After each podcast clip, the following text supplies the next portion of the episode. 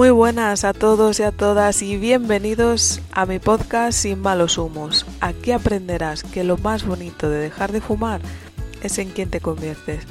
Me llamo Isabel La Unión y juntos aprenderemos a entrenar la mente para decirle al tabaco Sayonara, baby. Muy buenas a todos, ¿qué tal? ¿Cómo estáis?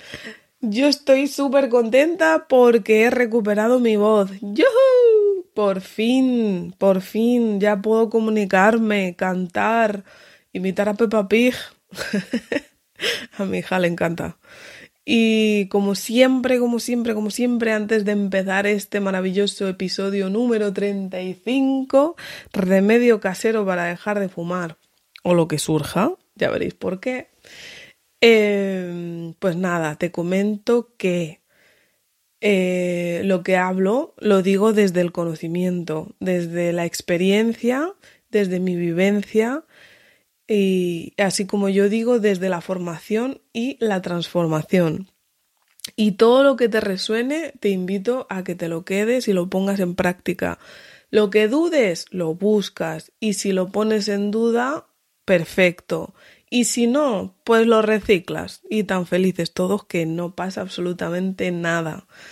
Así que vamos a empezar y hoy me encantaría una charla amena, una improvisación sobre algo que ha tocado especialmente mi corazón y ha hecho clic en mi mente porque verdaderamente nos olvidamos de todos los recursos y sabiduría que, que hemos ido adquiriendo año tras año y, verdaderamente es impresionante cómo una situación tan mm, cotidiana como la que te voy a contar es el resultado de, una posibilidad mm, bastante certera a dejar de fumar con, bueno, con amor hacia ti, con cariño y con respeto hacia, hacia lo que eres, ¿no? Pero antes y ahora estoy viendo aquí un montón de cosas en la papelera, estaba tirando eh, recuerdos de la infancia, de la adolescencia, de la universidad y demás, porque mi padre me ha hecho una caja, ya que están de reforma en su casa, la casa donde yo me crié. Y, entre eso y que esté asistiendo a un curso de, de deseos y de manifestación con una gran amiga y, y experta en, todo esto que se llama Rita Shelley, eh, pues recordé que cuando empecé la carrera me parecía imposible terminarla. Y es que tengo además apuntado ahí detrás del título, eh, pues cómo lo viví, cómo lo sentí. Y cuando terminé la carrera me parecía insuficiente. Entonces empecé a desear con la fuerza de los mares el, que llegase el máster perfecto, ¿no? Pero como no tenía dinerito, dinerito, cuando, cuando, ay, que se me traba la lengua, cuando deseaba soplando la vela del cumpleaños, ya sabéis que cuando se sopla la vela del cumpleaños se piden deseos y oye, que los deseos al final se cumplen y si no, escucha esto.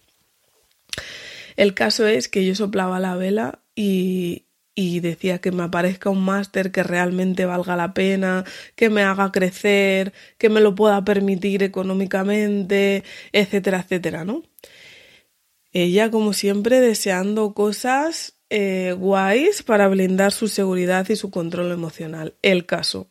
Me acabo de dar cuenta de que ese deseo se cumplió y se lleva cumpliendo durante muchos años. No de la manera que yo pensaba, pero sí cumpliendo con lo que sentía. Así que al loro con las palabras que utilizas para expresar tus deseos, porque tu mente inconsciente es tan literal como un niño de tres años. Por eso si te estás degustando un delicioso plátano que tú no le has dado y le preguntas si te quiere, como es el caso de mi hija, te dice que no, porque ¿a quién quiere en ese momento? Al plátano. ¿Qué coño te va a querer a ti? Así que mi máster resultó llamarse maternidad. Y, y vaya, vaya, que si aprendí. Y vaya, vaya, que si me transformé. Así que bueno, aquí te voy a contar un story time que te servirá de metáfora para que entiendas por qué es mejor dejarlo a que te lo quiten. Y si no quieres escucharlo, pues vete a la conclusión final de cinco minutos al, al final del episodio y ya está. Así que bueno, es que, es que esto es muy fuerte, muy fuerte, porque la maestra apenas tiene dos años y medio. Y es que la mierdivillosa educación del país en el que estoy siendo acogida, además de acompañar mis traumas con una elegancia impresionante, exige que en la educación infantil, cuando el bebé pasa a ser niño y por lo tanto al colegio, a los tres años no debe utilizar el pañal. Concretamente, y según la Administración Educativa, dicen, si el niño no es capaz de dejar el pañal, no puede ir al colegio, aclarando que se le darán pautas a la familia para acelerar el proceso y que así puede incorporarse su hijo o su hija en el aula cuando ya controle los esfínteres. No te sé mi entonación de ironía y la verdad es que podría despotricar más, pero vamos a dejarlo ahí y corramos un estúpido velo. El caso es que en septiembre, este septiembre del 23, Yune tiene que controlar sus esfínteres. Y no te voy a engañar que antes me parecía una gilipollez, pero menuda lección que me he llevado y que hoy te traigo para que tú también puedas reflexionar sobre ello. Lo primero que hicimos fue comprarle un orinal. Y es un oso panda que a mi entender es súper gracioso y demás, pero a ella pues no le ha hecho ni puñetera gracia. Entonces cuando lo vio me dijo que no le gustaba, que ella me lo regalaba a mí, esto para mamá. Y, y bueno, pues ahí quedó, ahí lo dejé y, sentí que, bueno, que no era el momento y que ya se amigara con el orinal. Ilusa. En fin, que resulta que, que después que pasa un, par de meses, resulta que la primera vez que le pongo en, el, en la habitación a quitarle el pañal, le digo, Yune, vamos a quitar el pañal y si tienes pis, vamos al orinal. No quiero. No me gusta. Bayune, venga, trae que te quito el pañal. No, mami, no se quita pañal, no me gusta. Y yo, Yune, no empieces, no estoy jugando, dame el pañal y te pongo una braguita. Que no quiero, que no. Total que me acerco a quitárselo y por instinto va y se pone a rechinar los dientes súper, súper fuerte y coge con sus mini manitas, agarra mi cuello como para estrangularme y empieza a llorar. Me quedé loca, pero loca, loca, loca. Le pregunté que qué le pasaba y me dijo que estaba enfadada como rojo, que, que rojo es el monstruo del monstruo de colores que simboliza la rabia. Así que a continuación pasé de mi propia reacción, porque no te voy a contar lo que me habían dado ganas de hacerle, y sin más, cogí el pañal, lo llevé a la papelera y fui a llevarla al orinal. Me sentía súper frustrada porque yo lo hago por ella, para que no sufra en el colegio y bla, bla, bla, bla. Pero luego, siendo realistas, también lo hago por no tener que liarme yo a estrangular al Ministerio de Educación y sus maravillosas normas.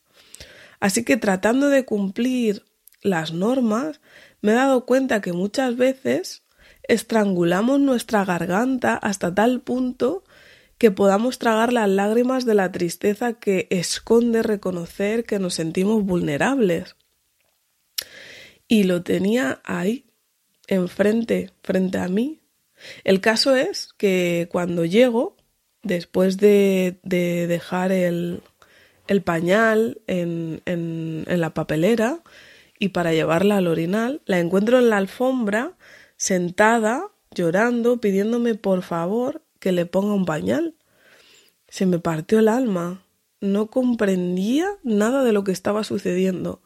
Así que me acerqué a ella y vi cómo se le había salido el pipí.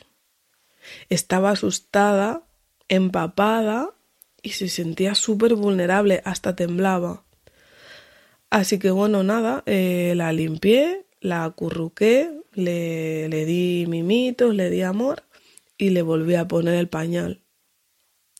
Dejé que pasase un tiempo, que, que no fuese muy de seguido, y la segunda vez que intenté fui preparada con un sistema de recompensas que estaba segura que le iba a encantar. Eran pegatinas de caca y de pis y un calendario a tope. O sea, vamos, iba hasta arriba de cosas que sabía que no fallarían. Ilusa. Así que bueno, toda entusiasmada la llamé. Yune, Yune, ¿quieres jugar? Sí, mami, quiero jugar. Pues vente aquí al baño que mamá está haciendo pipí. Y se oye de fondo. Pero al orinal no, ¿eh? Digo, joder. Digo, sí, mira, que tengo pegatinas. ¿Quieres, ¿quieres pegatinas? Quiero pegatinas, mami. Y le dije, sí, te daré una amarilla cuando hagas pipí y una marrón cuando hagas caca.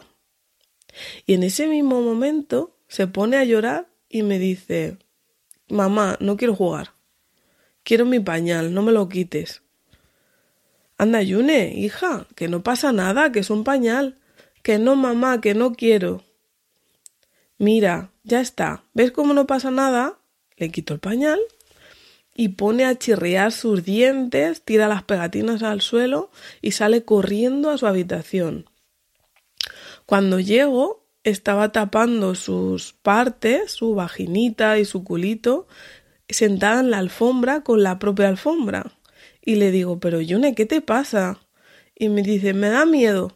Y le digo, ¿pero miedo de qué? Yo, intentando que una niña con dos años y medio razone, ¿sabes? Que me da susto. Y se puso a llorar. En ese momento entendí que no solo papá y mamá éramos las fuentes de su seguridad y de su confianza. Y afortunadamente, porque obviamente no está siempre con nosotros. Y que cuando le quitaba el pañal se sentía desprotegida, porque el pañal, por lo que sea, hace que ella se sienta a salvo y cuando se lo quito, afloran en ella unas sensaciones que colapsan su sistema nervioso. Y si te soy honesta, lo primero que se me ocurría era decirle, Yune, si quitamos el pañal te dejo la tablet. Y ella hubiese dicho que sí al cien por cien, porque la he visto hacerlo en otras situaciones con los abuelos. Y después mi mente sesgada me mostró otra maravillosa idea. Yune, si quitamos el pañal, te doy chocolala. Chocolala le dice ella al chocolate negro pero me duró varios segundos entre que buscaba con desesperación esos productos por la casa hasta que me percaté y frené y me recordé a mí misma buscando colillas de los cigarros en la calle o en el cenicero de mis padres porque no me alcanzaba para comprar y tenía mono y no veía a mis amigas hasta después de las vacaciones. Entonces dije, madre mía, madre mía, que estoy enseñándole a mi hija si hago esto. Es que es muy fuerte, porque al final ellos van aprendiendo de nosotros. Y eso, tanto la tablet como el chocolate, es una respuesta de estímulo rápida que le va a dar placer suficiente como para olvidarse del dolor que le, que le ocasiona quitarse el pañal. Pero claro, va a querer hacerlo cada vez. Menos mal que no le dije nada. Así que sin más respiré, la cogí, la abracé y le dije, Yune, ¿pasó? Y me dijo, no, pero súper enfadada. Así que le volví a abrazar y noté como ella ya estaba accediendo al abrazo y cuanto está en cuanto se siente como más tranquila, que ya accede, que sí, que ya quiere un abrazo y, y, protección y demás, puesto que antes no quería, me dice, mami, el pañal no se quita, es mío. Dejé pasar una semana. Estaba impactada de cómo nuestra mente trata de sobrevivir a lo que en ese momento creemos que es un peligro para nuestra supervivencia. Y ante mí tenía servido en bandeja de plata algo que sabía, pero que ya te digo que no se me olvidará jamás. Las sensaciones que sentimos cuando algo, aunque sea paradójico como el tabaco, nos hace o nos va a hacer falta para sobrevivir, no nace del razonamiento, ya que en el caso de Yune, el ego apenas está naciendo. De donde nace es de nuestro sistema nervioso, cómo se le erizaba la piel del miedo, lo rápido que latía su corazón, sus dientes rechinando. Ante la incapacidad de encontrar la solución externa, que sería que mamá le vuelva a poner el pañal, entonces le nace la rabia. Y si yo para atajar un problema le hubiese dado de comer o la tablet, imagina la solución y el anclaje que estaría configurando en su mente. Me quedé loca de pensar que todo esto... Ay, perdona que me, que me ahogo. Lo estaba aprendiendo un alto porcentaje de nosotros. Me quedé loca de saber todo lo que está aprendiendo de sus figuras de, autoridad o de referencia, que somos su papá, su padre, yo, sus abuelos, etc. ¿Sabías que los bebés en el nacimiento reconocen a mamá como si fuesen uno? No tienen ego, no tienen nada. Por eso hay vídeos por ahí virales de una niña que está sentada arriba de mamá y si se va papá, se ríe. Pero sin embargo, cuando se sienta arriba de papá y mamá se va, llora. A partir de los dos años es cuando va naciendo nuestro ego, la parte que enjuicia, que crea carácter, y de ahí vamos a sufrir las famosas crisis de los terribles dos que, que te van contando por ahí, por redes sociales. Más tarde, en la niñez, y fascinados por papá y mamá, o mamá y mamá, o papi y papi, o las figuras de, de, autoridad que correspondan cada caso, ya se va integrando una conciencia y va integrándose también el ego, que quiere formar parte de la unidad familiar.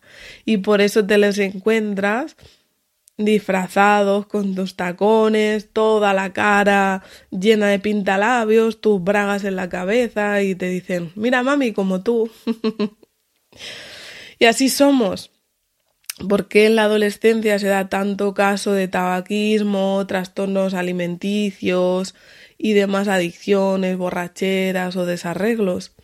Pues aparte de que somos una hormona andante, es la etapa de individualización del ego.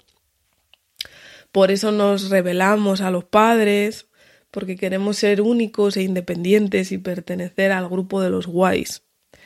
Que lo que no te das cuenta es que para lo que tu mente es guay, para otros será vete tú a saber el qué. Pero en tu mente de adolescente solo existes tú y tu grupi guay. Así que, bueno, el ego, qué gran parte de nosotros. Si os gustan estos temas, pues decídmelo y seguimos parloteando sobre ello.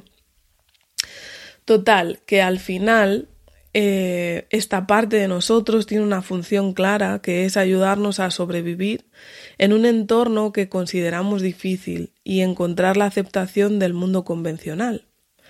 ¿Y cómo sobrevivimos? Pues como podemos.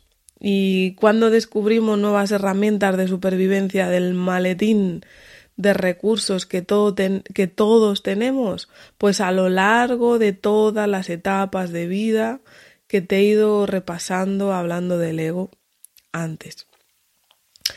Así que, ¿qué pasa? Pues que llega un día en el que el cigarro era un juego y de repente se convierte en una herramienta más de supervivencia.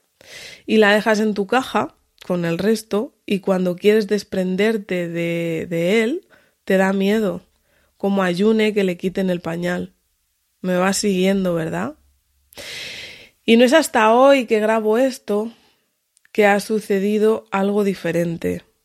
Decidí desnudarme yo, ir al baño sin decirle nada, pero haciendo que se entere, claro, artimañas de mami, irme poniendo las pegatinas por cada pipí o popó que se daba y festejar mis pegatinas como pequeños logros. Hacía tanto frío que con los pezones podía picar hielo, pero yo seguía con mi estrategia de eh, somos el reflejo de, de nuestros padres y todo lo que te contaba antes. Y de repente oigo un velcro, oigo el otro, se quita el pañal, aguanto la emoción mostrando indiferencia, como que no está pasando nada. y se acerca y me dice, el pañal no se quita, se da, toma mami. Y yo me quedé flipando. Por mi mente bailaban unicornios puestos hasta arriba de purpurina de colores. Le digo, ¿quieres sentarte en el orinal? Y me dice, es que me da miedo. Y le digo, ¿qué te parece si mientras te sientas leemos un cuento? Aún es pequeña para decirle que lea los ingredientes del champú. y me dice, venga, vale.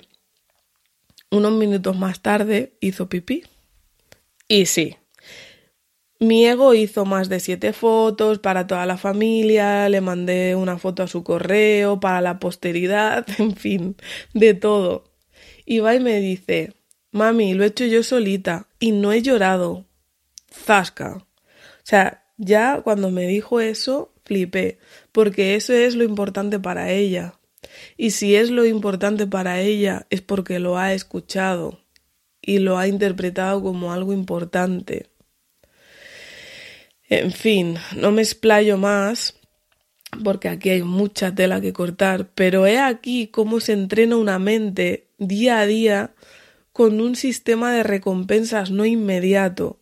A día de hoy, ella cuando llena la fila de pipí, vamos a comprar pompas de jabón pero ni tiene tablet, ni tiene chocolate, ni ningún remedio inmediato que la haga tragarse la rabia, la tristeza y todo eso que ella está sintiendo ante una situación de, de, de falta de supervivencia.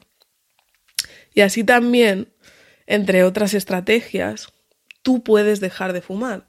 Por eso le he llamado remedio casero, porque es que más casero que lo que te estoy contando no hay.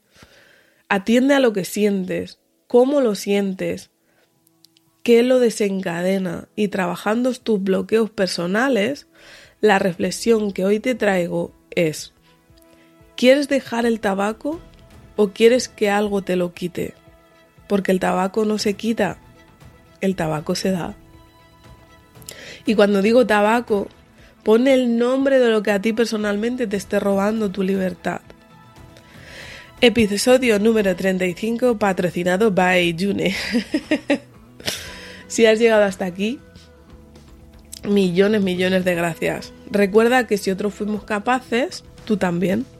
Es tu turno. Pon la mano en tu corazón y dime, ¿qué estás esperando que suceda para quitarte tu vicio? Si quieres contarme tu caso y que te envíe una valoración mía personal, con un audio, algunas meditaciones y una ruta que puedes seguir como para dejarlo, rellena el formulario anexo en la descripción del episodio. Recuerda que juntos somos uno y nada a la vez, y que tú ya eres suficiente. Nos vemos en la cima. Un abrazo.